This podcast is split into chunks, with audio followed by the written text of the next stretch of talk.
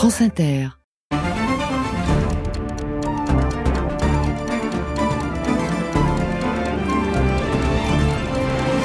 Bonjour, ravi de vous retrouver dans Questions politiques, l'émission politique du dimanche sur France Inter, diffusée également sur France Info la télé et en partenariat avec le journal Le Monde. Emmanuel Macron s'est donc longuement exprimé, cela s'est passé mardi, conférence de presse du président pour fixer normalement un nouveau cap, pas sûr qu'il apparaisse si clairement aux yeux des Français, on va bien sûr en parler avec notre invité.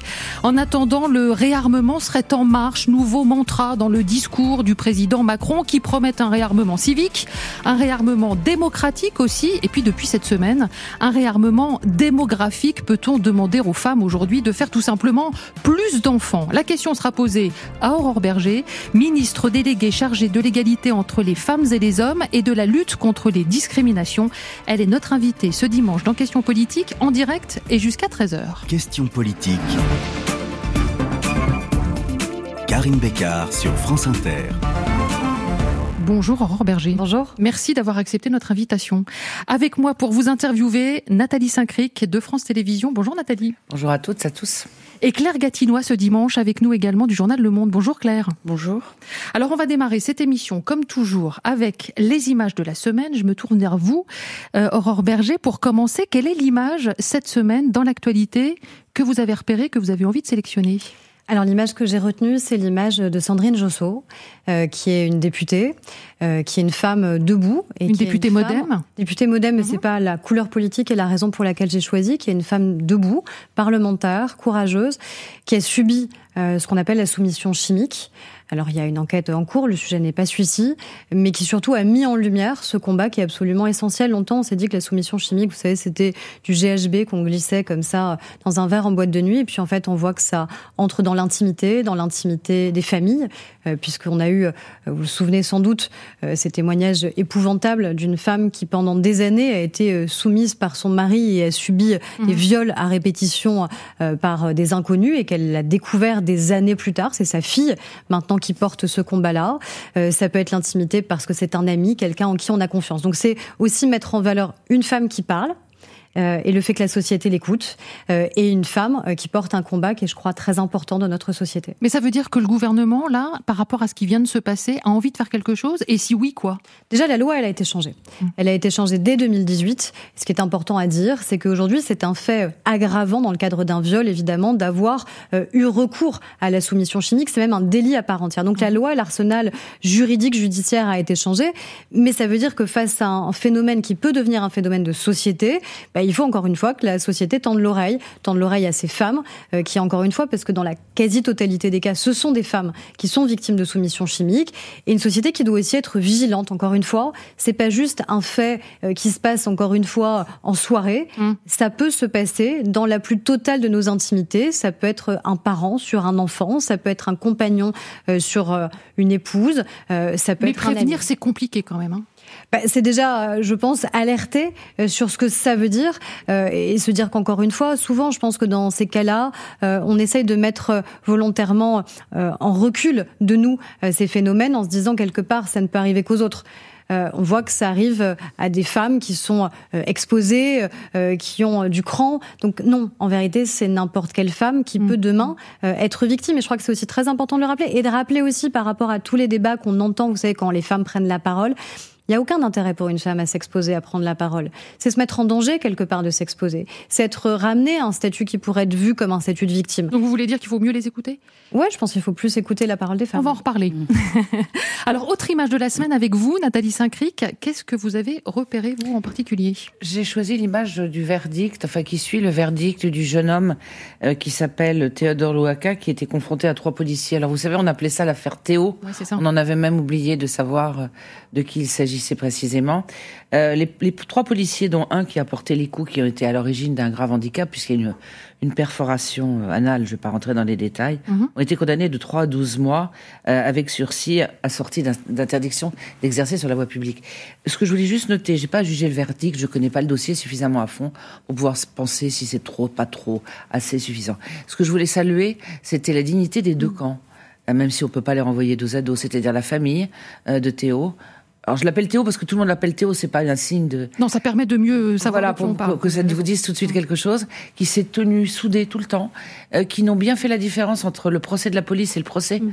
de ces policiers mm. qui avaient commis ça, qui ont de l'avocat, maître Antoine V, euh, qui a dit c'est pas le procès de la police, mais mm. le procès de violence illégitime, en faisant bien la distinction, alors que dans la salle et à l'extérieur, il y en avait beaucoup, des associations, la famille Traoré, tout ça, qui voulaient tirer Théo vers un combat généraliste contre les violences policières et faire de la politique en clair, et que ce jeune homme a pris les choses en disant on va pas aller plus loin, et que du côté de la police qui peut-être a trouvé qu'elle était passée une extrémiste, qu'il n'y a pas eu de prison ferme, mhm. et que les réquisitions ont été, enfin, la décision a été en dessous des réquisitions, il y a eu, on va pas faire appel. On va pas en rajouter l'apaisement pour tout le monde. Je pense que je suis pas dans une espèce de rêve éveillé, mais que si on jugeait vraiment les faits, au lieu de faire des extensions politiques, c'est-à-dire les policiers quand ils sont coupables, les autres quand ils le sont sans en vouloir en faire des causes, ça mm. serait probablement beaucoup mieux et signe d'un pays très démocratique. Donc un exemple de procès selon vous en tout cas Un exemple de quelque chose qui non pas se passe bien parce que ça m'arrange, mais qui est fait en fonction du droit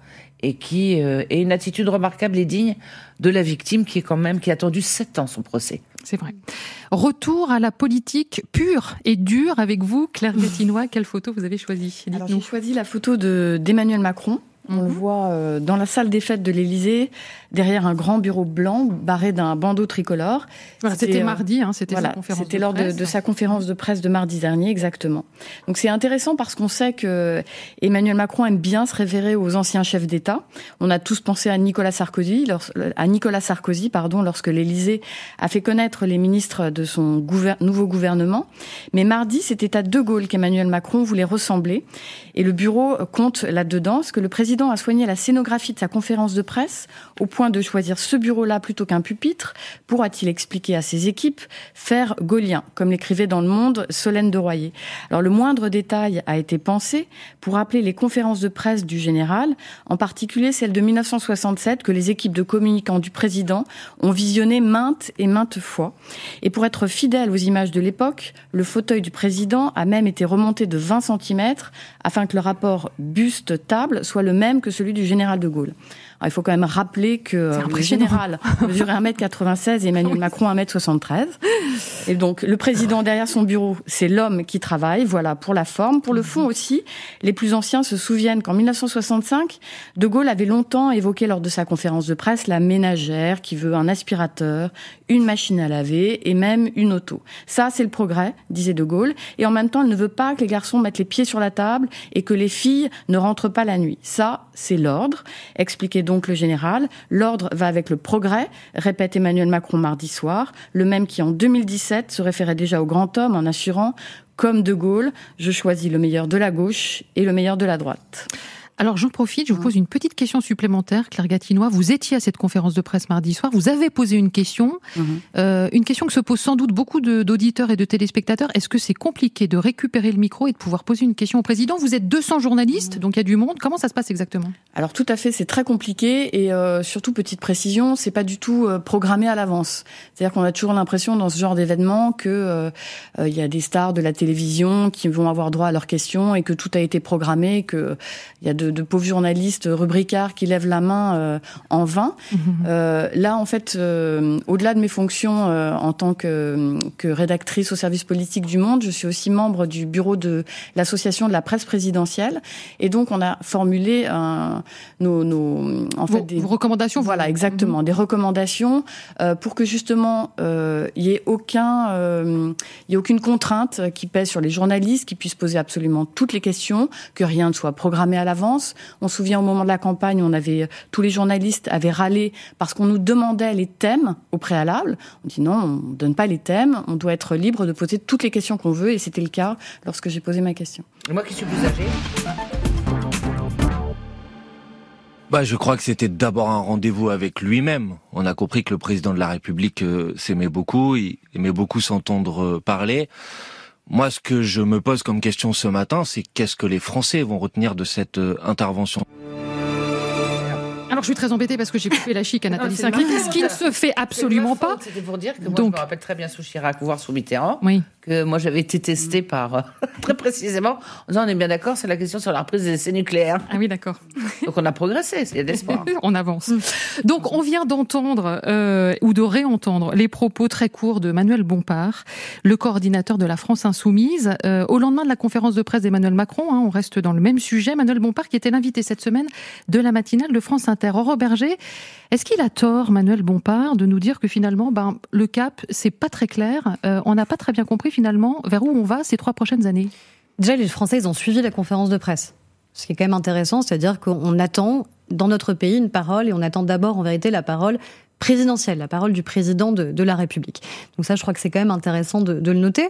Ensuite, on attend deux choses dans ces conférences de presse. On attend en effet un cap, parce qu'on veut que le président de la République trace une trajectoire pour le pays. Vous l'avez entendu? Oui, on l'a entendu, on l'a entendu. Ah c'est, bah, vous l'avez d'ailleurs largement commenté, euh, que ce soit sur le réarmement. Après, on est d'accord, on n'est pas d'accord. Mais cet enjeu du réarmement, ça veut dire quoi concrètement en termes de réarmement de l'autorité dans notre pays? Alors, est-ce que c'est l'autorité ou l'ordre? De réarmement des services publics, là où les Français nous attendent d'abord. Dire concrètement euh, que ce soit sur les enjeux d'égalité, que ce soit sur les enjeux de santé, que ce soit sur les enjeux d'éducation, c'est ça qu'on veut d'abord. C'est réarmer notre pays pour que chaque Français ait la même promesse euh, républicaine et que les services publics soient au niveau euh, pour réussir à y répondre.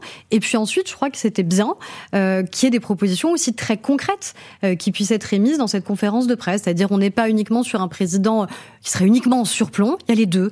Il y a, on donne une trajectoire, un cap et une vision.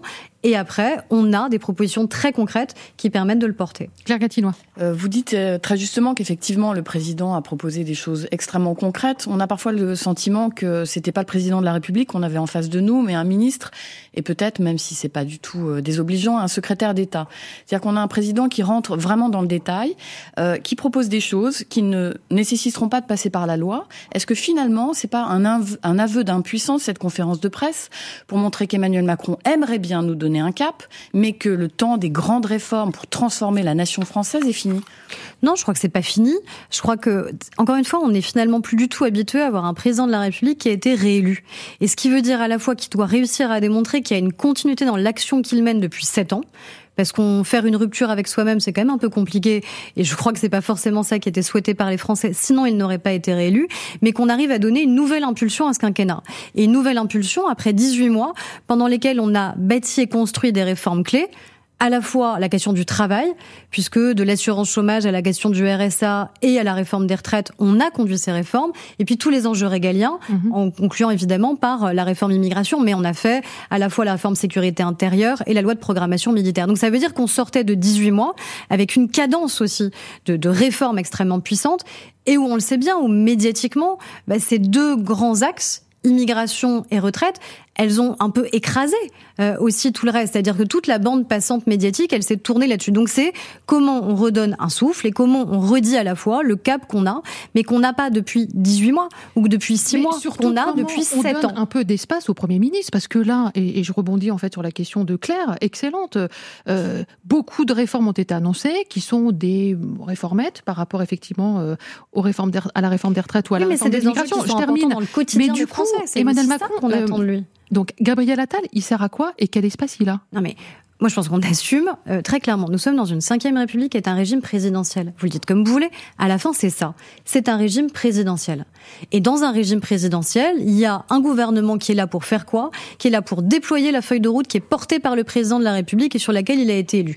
Et un parlement, évidemment, dans une configuration nouvelle de majorité relative, qui est là pour contester, pour débattre, pour améliorer, pour renforcer, parce que c'est la vie démocratique qui se passe là et que le parlement d'ailleurs a été de facto par la majorité relative, renforcée dans ses prérogatives depuis 18 mois. Moi, je me sens pas moins ministre parce que le président est plus président, en fait. Ou alors, il faut faire autre chose. Le président de la République, il préside. Et donc, à un moment, il donne des orientations. Et je suis désolée, mais moi, je vois pas la difficulté d'avoir quelqu'un, président de la République, et qui rentre aussi, encore une fois, dans ce qui importe directement dans le quotidien des Français. Alors, il y a plusieurs sondages qui ont expliqué que prise séparément les mesures sur la Marseillaise, les écrans, tout ça. Les gens mm. étaient pour. Qui serait contre hein, dirait la Marseillaise, on ne veut pas en entendre parler. Bon, mais que globalement, ils ne l'avaient pas trouvé convaincant. Est-ce que c'est pas parce que les gros sujets qui préoccupent les Français, le pouvoir d'achat, le logement, la santé, euh, l'école, tout ça n'a pas été, il n'y a pas eu euh, deux trois deux trois caps principaux. Alors le cap, hmm. mais deux trois, on va mettre le paquet là-dessus. C'est ça nos priorités. Est-ce que vous considérez pas que ça a manqué? Je ne dis pas qu'il faut pas s'occuper des choses du quotidien. Mais les choses symboliques, euh, bon, la Baïa, d'achat, logement. La Baïa, ça avait été fait hmm. par Gabriel Attal. Là, on a eu un peu du, vous voyez ce que je veux dire, un truc symbolique moral. Et le gros, on ne l'a pas eu. Le gros Est-ce que vous pouvez encore le faire puisque la majorité est relative et qu'elle sort encore plus, fracturée depuis la, le projet de loi Ça, c'est encore une autre question. Est-ce qu'on peut encore agir? La réponse est oui. Est-ce que tout doit passer par la loi? La réponse est non. Est-ce qu'il faut continuer à réduire les déficits? La réponse est aussi oui. Après, il y a des sujets qui sont engagés, euh, que ce soit sur la question de la santé publique en particulier et de nos hôpitaux, que ce soit sur la question de l'éducation et de comment on renforce aussi l'attractivité des métiers pour mieux soutenir les enseignants. C'est déjà engagé.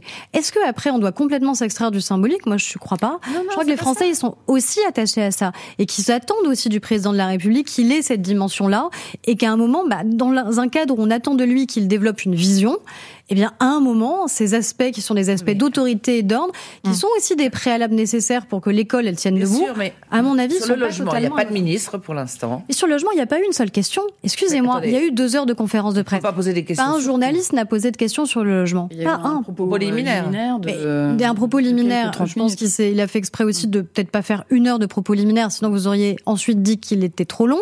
Donc, en effet, est-ce que c'est Je trouve que les critiques, elles sont désolées, mais un petit peu contradictoires. D'un côté, on dit rentre trop dans le détail, de l'autre, on dit d'oublier des sujets. Donc à un moment, il a développé, moi je considère en tout cas, que l'angle du réarmement, et après c'est à nous de l'incarner et de le porter dans chacun de nos ministères.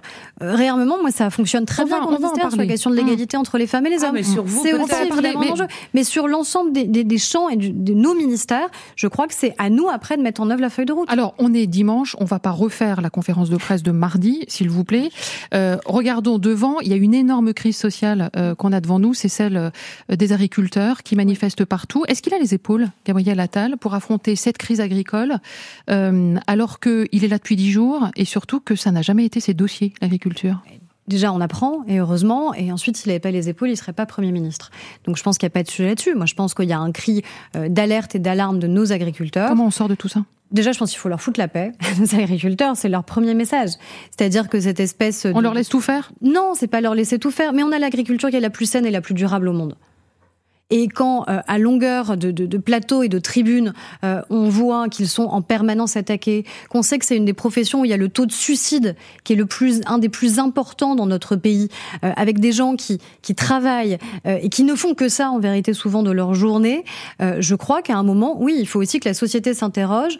Et là encore, est-ce qu'on est toujours en phase avec nous-mêmes? C'est-à-dire, je pense que les Françaises ont spontanément envie d'être en soutien de leurs agriculteurs, parce qu'ils savent que c'est eux qui nous nourrissent, parce qu'ils savent que ce sont des gens qui travaillent et qui sont extrêmement exigeants sur la manière avec laquelle ils travaillent, mais sur lesquels à un moment on peut pas faire reposer toutes les contraintes euh, de, notre société. Et je pense que c'est ça un moment dont ils souffrent cruellement. On arrête, c'est-à-dire qu'on fait le moins disant euh, en termes de pesticides et Mais tout on est déjà mieux disant. Leur, on est déjà leur question, c'est le gasoil, c'est-à-dire qu'ils considèrent qu'on va interrompre toutes les aides qui vont. Ça, on rétablit, on les aide d'un point de vue. Mais ils vont être reçus la semaine prochaine. Moi, ce que je pense profondément, c'est un, il faut réaffirmer encore une fois ce qu'est notre agriculture, la plus saine, la plus durable au monde. D'accord. Au monde. Donc, est-ce que on doit ajouter en permanence de la contrainte qui pèse sur nos agriculteurs, au risque d'ailleurs de se donner bonne conscience chez nous pour ensuite importer des produits qui sont eux moins disants, bah désolé. Donc moratoire, Je pense que là-dessus c'est pas forcément une bonne décision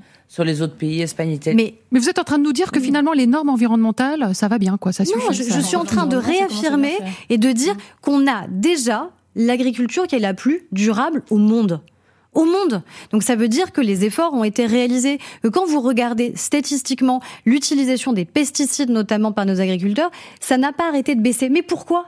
Parce que c'est eux qui en seraient les premières victimes et qu'en plus ça coûte cher. Donc c'est pas l'intérêt. Donc c'est la faute du Green Deal? L'Europe est allée trop loin? Non, je, non, parce que je, pense que les agriculteurs n'ont pas besoin de moins d'Europe, mais de plus d'Europe. Et si demain vous coupez la PAC, je pense qu'il y a beaucoup de nos agriculteurs qui savent pas tenir à la fin. Après, c'est pas la même question d'avoir des aides et de les accompagner et de permettre des transitions et dans le même temps d'ajouter, je crois, des, des, normes sur des règlements de jachère, sur bref, qui, à mon avis, sont en train progressivement de, de, de fragiliser notre agriculture et notre modèle. Donc je crois que les agriculteurs, c'est un bon symptôme, en vérité, d'une société société qui dit laissez-nous respirer, laissez-nous travailler, laissez-nous faire notre métier et bien le faire. Euh, et je crois qu'en leur faisant plus confiance, en faisant plus confiance à nos élus locaux, mhm. c'est aussi ce mouvement-là qu'on doit démontrer. Aurore Berger, je voudrais vous faire écouter Emmanuel Macron. Alors, je vais un peu me démentir parce que j'avais dit qu'on arrêtait de parler de la conférence de presse d'Emmanuel Macron de, mardi, mais on va le réécouter. Au moment où il parle du, Rassemblement national, il, il s'en est pris très énergiquement à Marine Le Pen et à Jordan Bardella. C'est le pays, c'est le pays, c'est le parti de l'appauvrissement collectif. C'est le parti du mensonge, et ça le continue de l'être. C'est le parti qui a le programme qu'il a complètement piqué à l'extrême gauche. C'est le parti qui continue à vous expliquer que la retraite à 60 ans est possible, sans vous expliquer comment la financer. Le parti qui vous explique qu'il faut augmenter le SMIC, sans vous expliquer comment ça ne désindustrialisera pas le pays. C'est le parti qui continue de vous expliquer des choses impossibles sur le plan économique et social pour affaiblir. Alors on l'a bien compris, hein, on agit, on réforme, on fait, on fait, mm. on fait, pour lutter contre le Rassemblement national. Mais sur l'uniforme, sur la Marseillaise dont on parlait euh, à l'instant, est-ce que ce ne sont pas des propositions du Rassemblement national dont s'est inspiré Emmanuel Macron? Non, mais à un moment, heureusement que notre agenda il n'est pas dicté par l'extrême droite et par le Rassemblement national. Euh, Nathalie Saint-Cric tout à l'heure posait la question de bon sens qui peut être contre le fait d'enseigner la Marseillaise? Il y a un sondage terrifiant qui est sorti il y a quelques semaines euh, qui euh, démontre bien l'appauvrissement à un moment d'un certain nombre de nos générations sur des références historiques et culturelles qui sont majeures. Ils jouent pas sur le euh, Qui ne savent pas ce que veut dire la rafle du Veldiv, qui ne savent même plus ce que veut dire la Shoah, qui ne savent pas quelles sont des dates essentielles de l'histoire de notre pays. Et dans le même temps, on voit par exemple de l'antisémitisme. Donc à un moment se dire que le réarmement civique passe par le retour de, points de repère dans notre société, et que ça commence par l'école et notamment euh, un creuset républicain extrêmement exigeant. Ben, je crois que c'est ça. Alors je pose la question différemment. Euh, quand un président et sa majorité passent un accord, un deal euh, à l'Assemblée euh, sur le texte sur l'immigration, alors que il a un certain nombre de mesures directement reprises par la droite dure et l'extrême droite, est-ce qu'il n'y a pas une ambiguïté? Est-ce qu'à ce moment-là, malgré tout, vous êtes encore audible? Mais on n'est pas obligé de tomber dans, dans tous les pièges qui sont volontairement tendus par l'extrême droite. Le matin vous avez passé un accord, un deal avec le Rassemblement national ou pas? ah Enfin. Quand est-ce qu'il y a eu un deal avec l'extrême droite? À quel moment? À quel moment? Lors de la commission mixte moment on a accepté le, moindre amendement du Rassemblement national? Ils ont tous été rejetés un par un. Quand est-ce qu'on a accepté la moindre proposition qui émanait de l'extrême droite? On les a toutes rejetées une par une. Le matin même encore de euh, du vote euh, sur le texte immigration, ils étaient sur vos plateaux en matinale en disant qu'il fallait voter contre ce texte qu'il fallait voter contre ça. Et puis quelques heures après, pour espérer essayer de mettre la majorité dans l'embarras, ils disaient mais finalement on va le voter. Donc à un c'est quoi eux leurs convictions? C'est quoi eux ce qu'ils défendent euh, sur ces enjeux d'immigration? Nous on est très clair, on est très clair sur le fait que dans ce texte contre la volonté au départ de toute l'extrême droite et du Rassemblement national, on a évidemment tenu bon sur la nécessité, par exemple, de la régularisation. Qu'est-ce qu'on fait notamment, d'ailleurs, sur la santé en ce moment?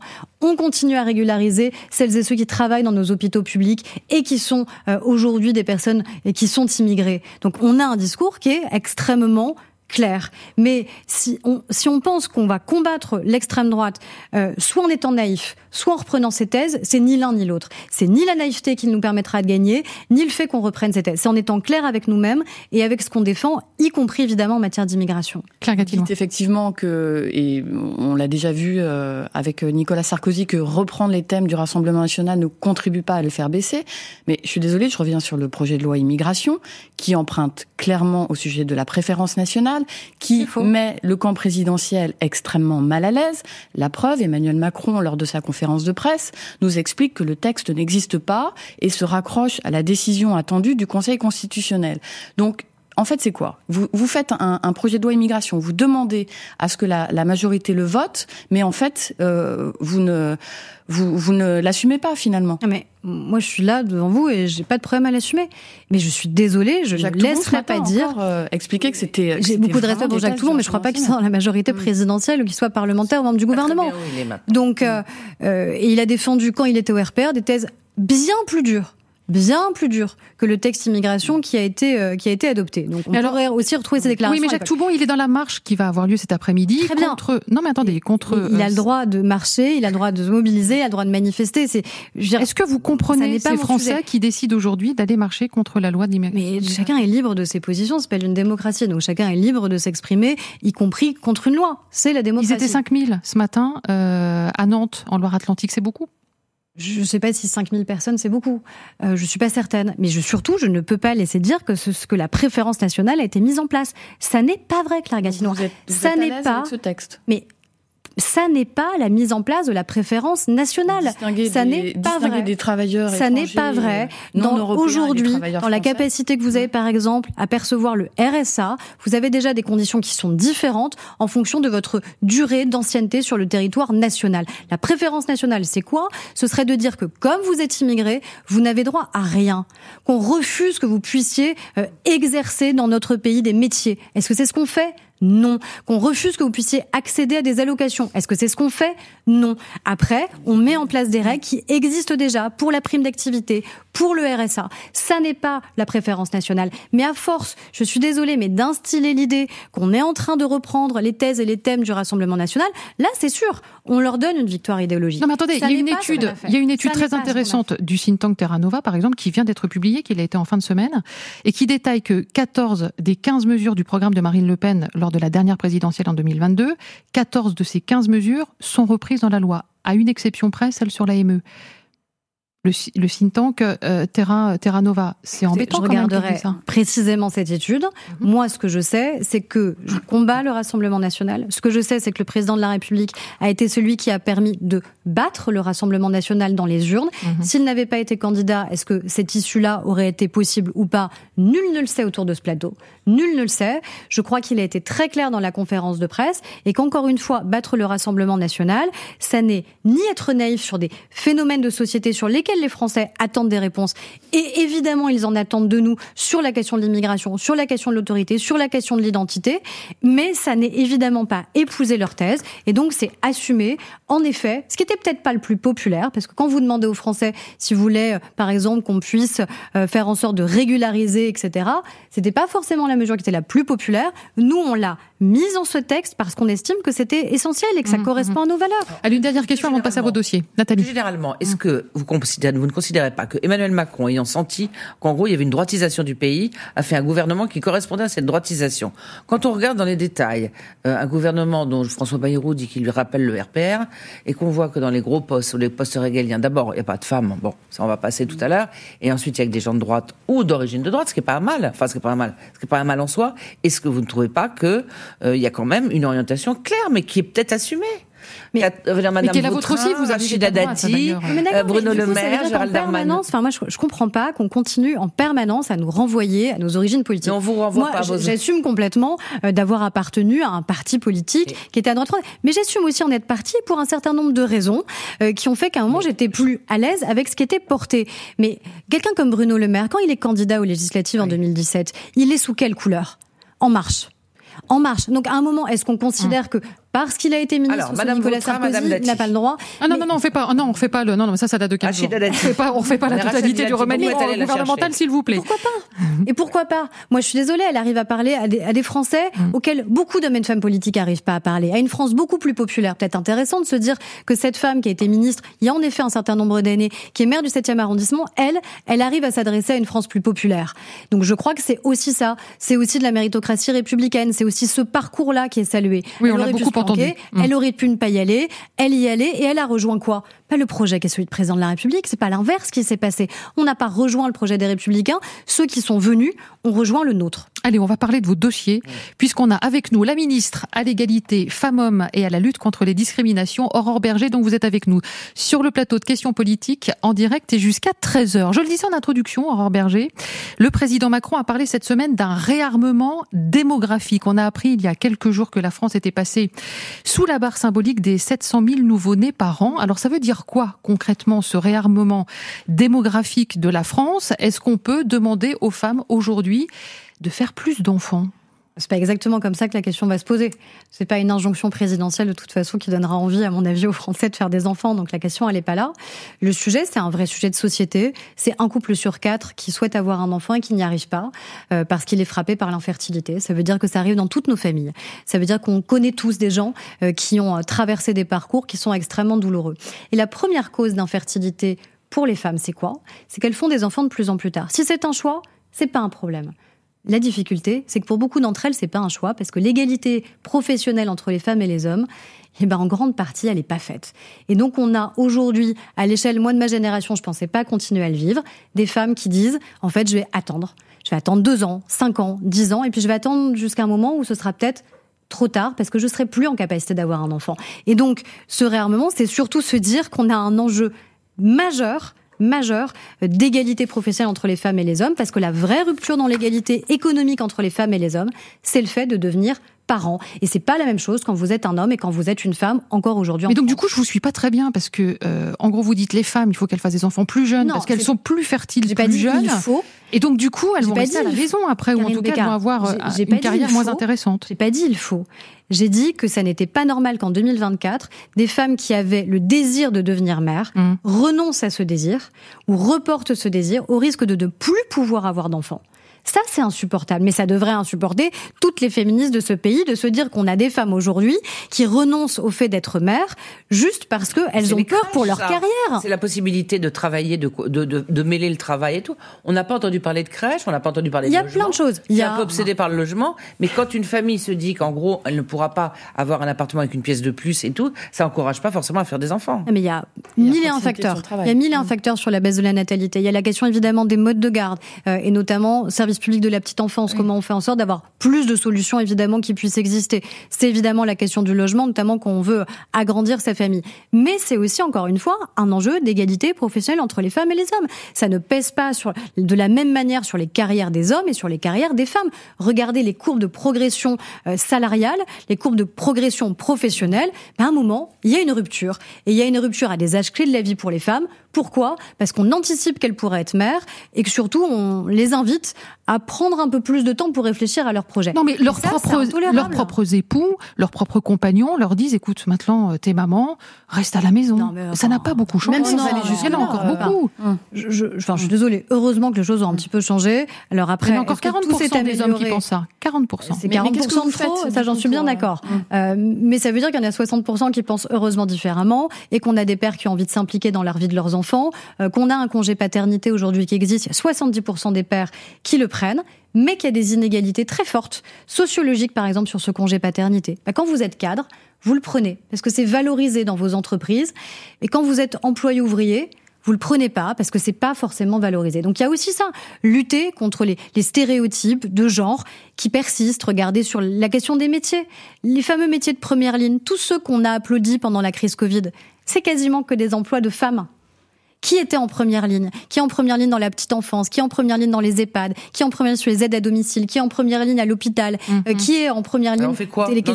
On est d'accord. Mais c'est un, mais c'est un enjeu aussi de stéréotype. Quand on dit qu'on va lutter pour l'égalité entre les femmes et les hommes, c'est non seulement se dire bah, que les petites filles de notre pays, elles ont le droit de vouloir être mécaniciennes, ingénieures ou première ministre, mais c'est aussi de se dire que les petits garçons, c'est pas mal qu'ils puissent être auxiliaires de puériculture. C'est les deux. Et là-dessus, c'est pas normal qu'on ait encore ces biais de genre qui persistent et qui derrière bah, flingue aussi des carrières, fragilise des carrières. Ça fait 50 ans. Mais qu'est-ce que, qu'est-ce que vous faites euh, du coup? Parce que c'est vrai qu'on a entendu parler du congé de naissance on n'entend pas parler de mesures pour lutter contre ces discriminations bah, et ces stéréotypes. moi, c'est peut-être aussi pour ça que j'ai été nommée. C'est qui est ce combat-là qu'on doit porter, euh, notamment avec Bruno Le Maire, sur la question des entreprises. Comment on fait en sorte que le fait de devenir parent bah, ne flingue pas encore une fois votre vie professionnelle, votre carrière professionnelle quand vous êtes une femme, au risque sinon vous renonciez euh, au fait d'avoir envie de devenir mère. Encore une fois, l'idée n'est pas de dire faire des, faites des enfants ou d'obliger qui que ce soit, mais de donner plus de liberté, de donner plus de choix et qu'encore une fois, ben,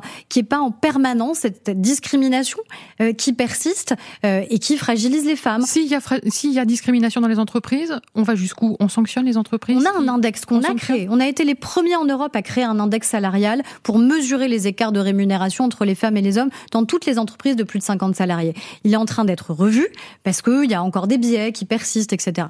Moi, je pense qu'il faut avoir aucun tabou en la matière. Si à un moment Donc, il faut c'est possible? En tout cas, euh, moi je. Vous avez du mal à le dire. Je peux pas accepter. Non, non, j'ai aucun mal à le dire. J'ai aucun mal à le dire que s'il faut des sanctions, à un moment, on pourra s'y engager. Parce que moi, je peux pas considérer que c'est normal que, à l'échelle de ma génération, le fameux slogan un travail égal, salaire égal, ce soit pas une réalité, mais que ça reste encore trop du slogan. Il y a 25% d'écart de rémunération. Et, et ça, c'est encore une fois, c'est toute votre vie professionnelle derrière qui en pâtit, c'est votre retraite aussi qui en pâtit. On en avait beaucoup parlé au moment de la réforme des retraites, la, la retraite des femmes qui était de 40% inférieure. Mais si elle est de 40% inférieure, c'est parce que les problèmes, ils sont nés évidemment dans leur vie professionnelle. Claire Gatinois. Euh, le problème de, l'effondrement de la natalité est surtout un problème euh, économique. En fait, la, question se posera dans quelques années du coup de financer notre modèle social. Est-ce qu'à court terme, pour euh, compenser ça, il ne faudrait pas avoir recours à plus d'immigration? Déjà, on va pas dire aux gens faites des enfants parce que notre modèle social sera en péril. Je pense qu'il n'y a pas un Français qui aura envie de faire un enfant pour sauver notre modèle social. Je pense que ça c'est pas un argument qui est pertinent. Mais c'est vrai que de facto, ça pourra avoir des répercussions euh, si on a de moins en moins naissances. Mais c'est aussi un sujet sur comment on projette notre pays. Le fait d'avoir des enfants dit aussi quelque chose de l'état d'un pays, de l'enthousiasme qu'on a ou pas, de l'espérance qu'on a ou pas.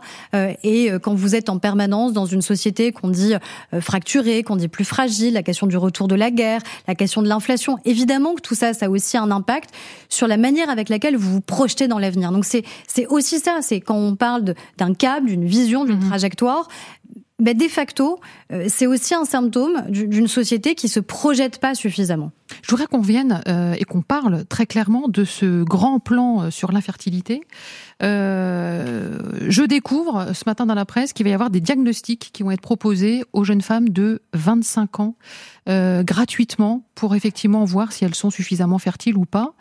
Euh, là, là, vous me confirmez quand même que euh, à 25 ans, euh, si jamais elles sont peu fertiles, elles vont pas rester à la maison, elles vont pas se dire il faut que je me concentre vraiment pour avoir des enfants. Comment ça marche Non, mais enfin, arrêtez. Enfin, encore une fois, c'est l'infertilité, c'est d'abord un drame absolu euh, pour des hommes et des femmes qui espèrent avoir un enfant et qui n'y arrivent pas. C'est d'abord un drame en fait. C'est pas une question gadget. Et pendant très longtemps, ça a été tabou. Et c'est encore plus tabou quand on parle d'infertilité masculine. Parce que quand vous êtes un homme, vous n'arrivez pas à avoir un mmh, enfant. Mmh. Vous, vous en parlez à qui, en fait? Mais le diagnostic dont je viens de parler, il existera ou pas? Bah, En tout cas, c'est une piste qui, a été, qui est portée par l'Élysée. Moi, je trouve que c'est une bonne piste. On va avoir des bilans de prévention qui existent. En, en vérité, dans nos parcours de femmes, à quel moment cette question nous en a parlé? Dans les parcours d'hommes, à quel moment cette question on en parle? À qui on en parle? Bah, Malheureusement, on en parle souvent quand c'est trop tard. Euh, et c'est évidemment, ça va de pair avec la question de notre santé publique. Combien de femmes aujourd'hui n'ont plus de gynécologue? On parle des déserts médicaux. Vous avez 16 départements en France où il n'y a même pas un gynécologue.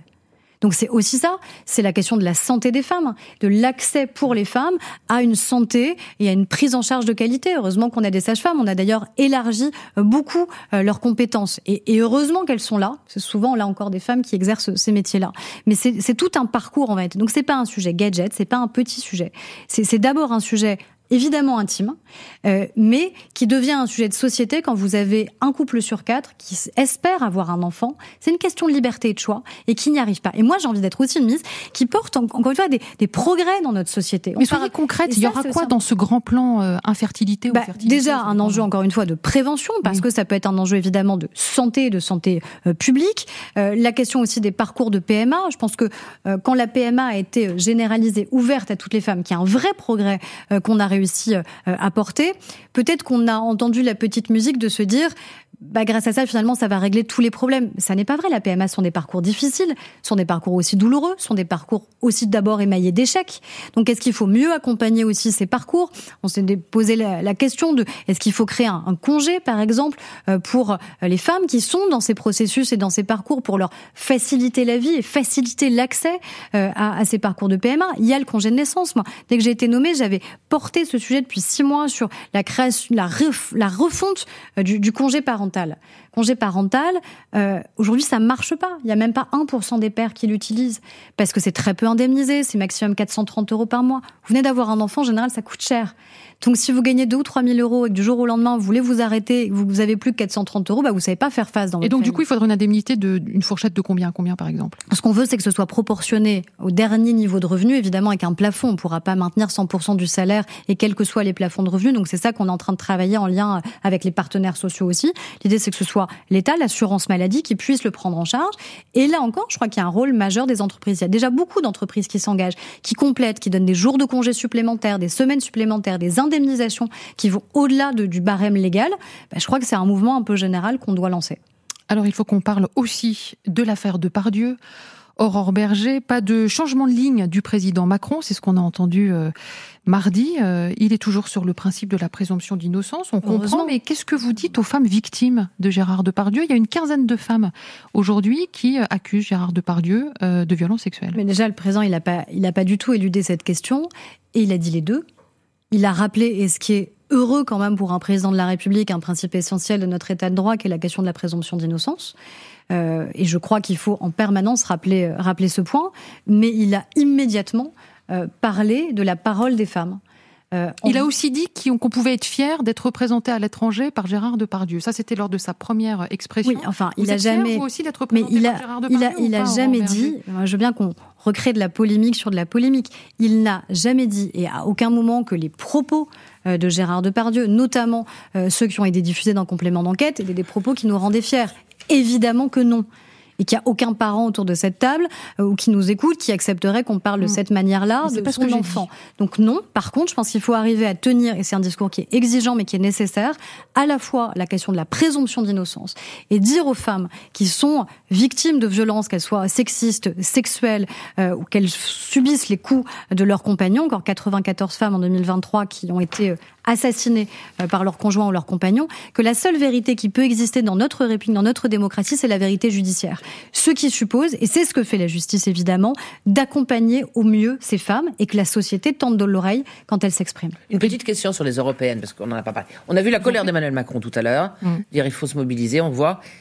Pas de tête de liste, on va attendre combien de temps? Enfin, on bah, Le moins longtemps possible. Alors, quels sont les profils?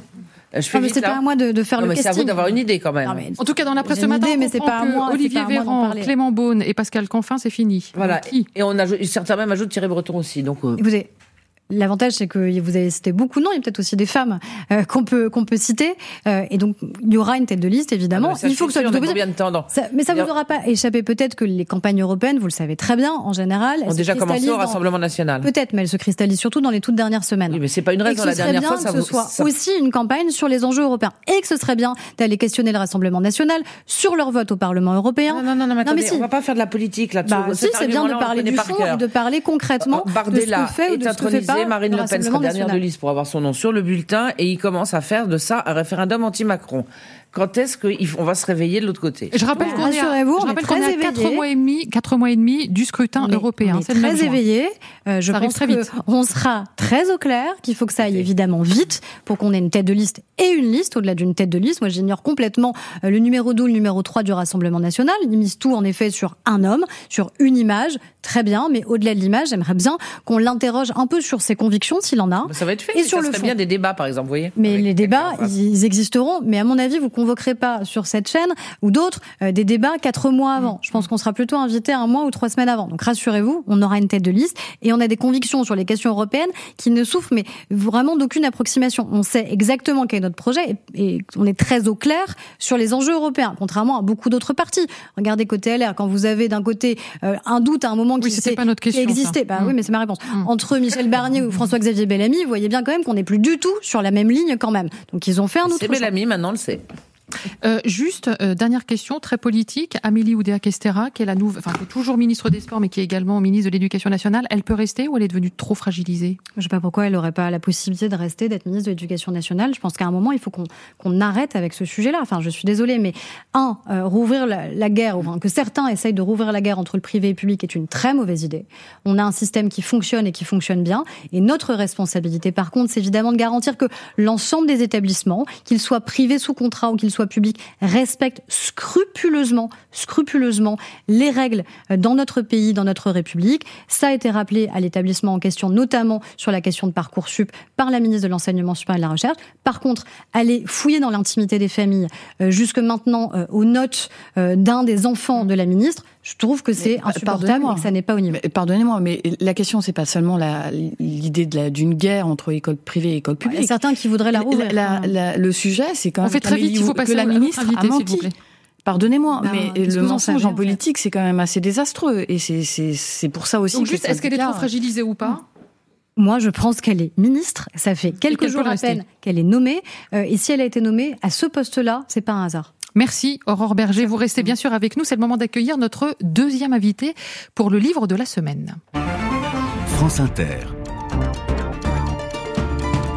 Question politique. Karine Bécard. Installez-vous. Bonjour Vincent Jeanbrun. Bonjour. Merci d'avoir rejoint le plateau de questions politiques. Soyez le bienvenu. Vous êtes le maire Les Républicains de l'Aille-les-Roses. C'est dans le Val-de-Marne, en banlieue parisienne. La France entière vous a découvert l'été dernier au moment des émeutes qui ont embrasé le pays. Votre commune a été particulièrement touchée. Votre maison a été visée. Votre, votre épouse, votre femme a également été blessée. Alors vous auriez pu tout lâcher et puis vous avez décidé au contraire de, bah, de continuer, de vous mobiliser encore plus sur tous ces sujets. Et c'est de cela, de ce moment de, de bascule, de rupture que vous racontez très bien dans votre livre, dans ce livre qui s'appelle Les deux France, qui vient de sortir aux éditions Albin Michel. Vincent Jeanbrun, quand vous parlez des deux France, vous parlez de quelle France et pourquoi elle s'oppose euh, D'abord, merci de, de, me permettre de prendre la parole sur ces sujets-là qui, comme vous l'avez dit, me tiennent profondément à cœur. Mhm. Euh, en fait, ces émeutes, elles, mettent en évidence et en lumière euh, ce qu'avait très bien décrit Gérard Collomb quand il disait euh, aujourd'hui côte à côte, demain face à face. ces émeutes nous montrent qu'en fait, on y est. Ça y est. Il y a des France face à face. Alors heureusement, elles sont pas équivalentes. Hein. Il y a une minorité, ce que j'appelle la France du chaos, euh, celles et ceux qui veulent euh, détruire, abattre la République, que ce soit physiquement avec euh, les caïds qui gangrènent nos cités, qui sont organisés maintenant en, mafia, avec les séparatistes d'un autre côté. C'est un autre combat, c'est une autre forme de violence contre la République.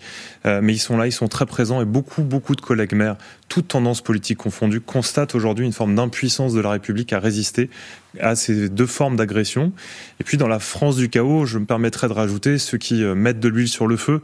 On se souvient euh, d'un Jean-Luc Mélenchon qui n'hésitait pas à faire la liste de ce qu'on avait le droit ou pas de brûler il n'avait pas mis les maisons des maires. Qu'est-ce que vous voulez C'est comme ça. Et euh, en l'occurrence, il y a cette France du chaos qui met de l'huile sur le feu, et puis il y a aussi ceux qui se frottent les mains de voir ce chaos. Je pense notamment à l'extrême droite. Vous en avez beaucoup parlé sur le plateau tout à l'heure. Mhm. Euh, c'est tout ça que je désigne d'une certaine manière comme adversaire de notre République et qu'il faut qu'on combatte. Et de l'autre côté, je, je, vois le camp du sursaut, c'est toutes celles et ceux qui n'ont pas encore renoncé, celles et ceux qui se battent, euh, des policiers qui malgré tout restent, des médecins qui malgré l'état de l'hôpital restent, des professeurs qui continuent à se battre avec conviction. Et on des élus qui sont là aussi énormément. Mhm. Les élus, bien sûr. Et ce que je dis simplement, c'est que ce que j'essaye de dire modestement dans le livre, mais euh, il y a deux camps et c'est plus possible de rester au milieu choisissez, je le dis aux Français, choisissez votre camp, parce que ne rien faire, ne rien dire, faire semblant de ne pas voir, c'est déjà choisir le camp du chaos. Il se renforce de notre inaction. Vous savez, on dit euh, le mal triomphe quand les hommes de bien regardent ailleurs. Eh bien, j'invite, j'appelle les hommes de bien à s'investir dans le camp du sursaut. Nathalie. Votre appel concerne majoritairement les politiques, ou surtout la société. Parce que on a l'impression, et c'est ce qu'a dit également Emmanuel Macron, mais ce que disent d'autres politiques, c'est qu'il faut que tout le monde se ressaisisse, c'est-à-dire les gens dans la rue, les parents, les enfants, les grands-parents, les gens qui voient passer un, quelque chose dans la rue. Donc c'est pas quelque chose de politique qui est une adresse spécifique au gouvernement.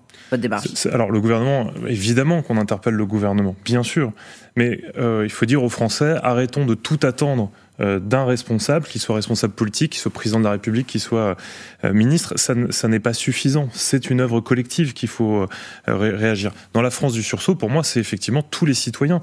Si les politiques que, qui sont responsables vous plaisent pas, investissez-vous, remplacez-les, allez-y.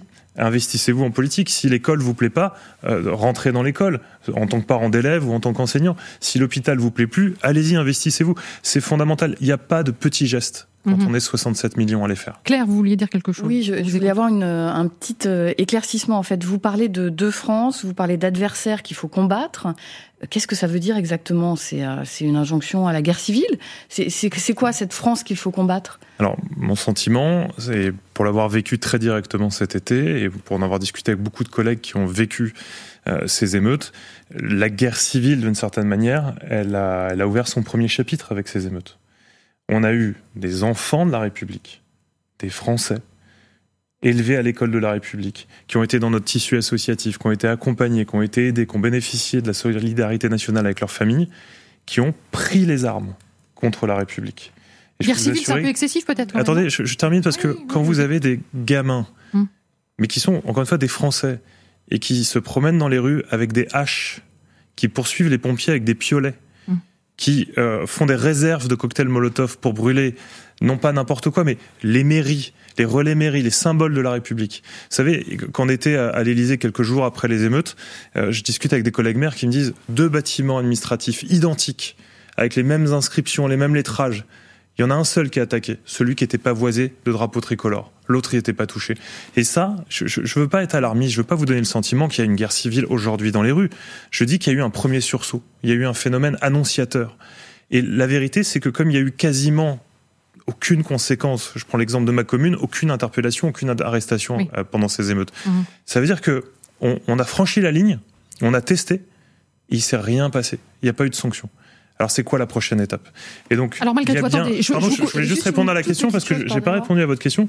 Il, y a, bien ce sentiment mhm. déjà de, de, de, de, conflit insurrectionnel. Et donc, moi je dis simplement, maintenant, il faut ouvrir les yeux et accepter de dire, accepter de dire qu'aujourd'hui, la République française, à laquelle nous tenons, qui est euh, ouverte, égalitaire, fraternelle, elle a des adversaires. Et donc, la fraternité, elle se défend pas en disant à tout le monde euh, allez-y, comportez-vous comme vous voulez. Elle se défend en disant bah, si vous n'êtes pas d'accord avec cet idéal républicain, nous devons vous combattre. Alors, il y a différents champs. Mm. Il y a le champ très concret des mafias, des caïds, des gangs. Et là, pardon, oui, il faut un affrontement, réellement. Et, je crois que je, serai cet après-midi avec euh, Gérald Darmanin qui vient dans le Val-de-Marne, dans mon département, euh, à Créteil, faire des annonces. On, en attend beaucoup parce qu'il y a urgence. Et mm. puis il y a la question des séparatistes où là il faut que collectivement on définisse comment on refait, pardon du mot, du prosélytisme républicain. Alors on va poser la question justement à la ministre. Je vais poser la question s'il vous plaît à la ministre qui est sur le plateau et qu'on n'entend plus. Je voudrais savoir qu'elle pense, ce qu'elle pense de tout ce qu'on entend. Est-ce qu'effectivement vous êtes d'accord avec ce mot de guerre civile? Et surtout euh, qu'est-ce que le gouvernement va faire? Euh, Vous n'êtes pas d'arriver au gouvernement, vous étiez déjà. On a entendu Emmanuel Macron à sa conférence de, de presse. Il a très peu été question de la ville. Euh, il a très peu été question des quartiers, des banlieues. Oui, parce qu'il a dit lui-même, la question c'est pas un énième plan banlieue, c'est pas ça qui est attendu, c'est pas ça, je crois d'ailleurs qui est attendu des élus locaux qui ont subi eux-mêmes parfois jusqu'à leur propre domicile ces, ces, violences et ces violences urbaines qui sont pas non plus neuves. Donc c'est pour ça que c'est compliqué, je pense, de, comme tu fais, de dater de maintenant, parce qu'en vérité, euh, on voit bien qu'il y a 10 ans, il y a 20 ans, on a déjà eu ces mobilisations. Elles n'ont peut-être pas eu la même ampleur, mais la différence, c'est qu'elles ont duré très peu de temps finalement. Celle-ci, il y a eu une mobilisation quand même des forces de l'ordre assez exceptionnelle. Il y a eu des condamnations, et je pense que c'est important de le dire y compris de celles et ceux qui ont professé la haine sur les réseaux sociaux et qui n'ait pas de sentiment aussi d'impunité. Après, il y a un phénomène majeur qui est le fait qu'on a des délinquants de plus en plus jeunes qui sont allés dans la rue. C'était des enfants, même pas des adolescents, pour certains, à 12 ou à 13 ans, ce qui évidemment interroge sur la question des parents, sur la responsabilité des parents et l'accompagnement qu'on doit aussi à ces parents, parce qu'il y avait une surreprésentation notamment d'enfants issus de familles monoparentales. Donc on reboucle mmh, mmh. aussi avec ces phénomènes-là de société. Ce qui est intéressant aussi, pardon, au-delà de là où il y a eu des mobilisations et des, violences, c'est là où il n'y en a pas eu. Et il y a un certain nombre de villes où on s'attendait potentiellement à ce que ça existe. Ça n'a pas été le cas. Mmh. Il faut aussi aller voir pourquoi justement certaines villes ont tenu aussi mieux que d'autres. Alors pourquoi? Mais justement les solutions. Vos solutions tournent beaucoup autour du logement. Vincent Jeanbrun. Énormément. Expliquez-nous pourquoi. Excusez-moi, je n'ai pas compris pourquoi il n'y en a pas eu. Parce que vous dites qu'il n'y a pas eu d'interpellation. C'est pour ça, si je peux juste d'un mot peut-être réagir en disant la, première des choses. On n'aura pas les réponses, on n'aura pas les solutions, mais bon. Pardon, alors, dans ce cas-là, avec grand plaisir. Euh, il vous reste une minute. Une minute. Alors vous dire que euh, on a effectivement pas réagi. Enfin, ce qu'on a vécu là, c'est pas les violences qu'on a pu connaître par le passé. Là, la République était ciblée, c'était pas le cas. Des violences urbaines, même dans ma commune, il y en avait régulièrement.